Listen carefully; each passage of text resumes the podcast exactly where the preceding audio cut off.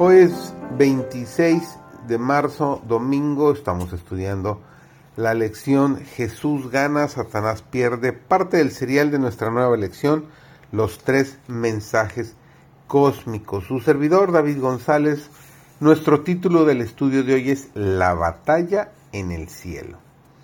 Lucifer, como querubín protector, estaba rodeado de gloria. Sin embargo, este ángel a quien Dios había creado dotado de poder, llegó a sentir deseos de ser como Dios. Lucifer ganó la simpatía de algunos de sus compañeros, sugiriéndoles pensamientos de crítica hacia el gobierno de Dios. Esa mala semilla fue esparcida de una manera sumamente seductora, y después de que brotó y se arraigó en la mente de muchos, recogió las ideas que él mismo había sembrado primero en la mente de otros y las presentó ante las cortes más excelsas de ángeles como los pensamientos de otras mentes contra el gobierno de Dios.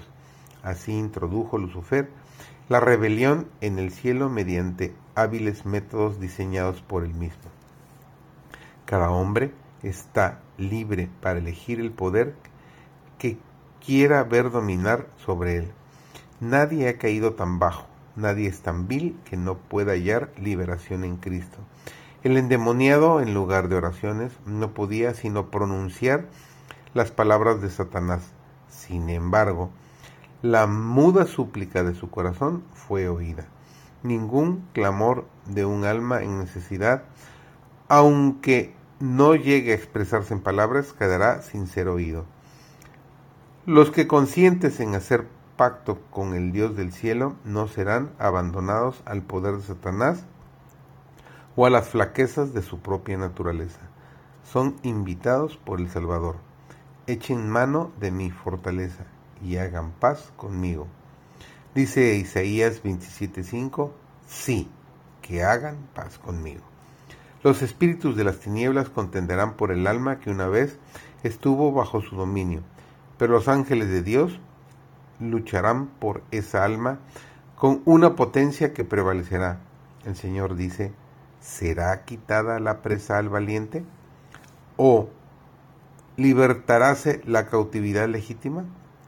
Así empero dice Jehová, cierto, la cautividad será quitada al valiente, y la presa del robusto será librada, y tu pleito yo lo pleitearé y yo salvaré a tus hijos, nos dice Isaías 49, 24 y 25.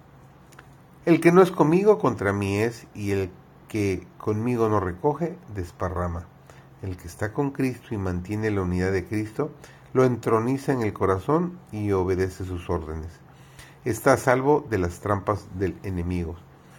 El que se une con Cristo recogerá para sí mismo las gracias de Cristo y dará fortaleza, eficiencia y poder al Señor ganando almas para Cristo. Cuando Cristo se posesiona de la ciudadela del alma, el instrumento humano se convierte en uno con Él.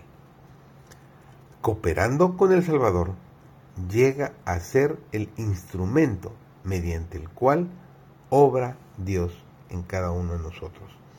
Entonces, cuando venga Satanás y se esfuerce por tomar posesión del alma, encontrará que Cristo la ha hecho más fuerte que el hombre fuertemente armado. Bendecido día para ti, que el Señor te acompañe.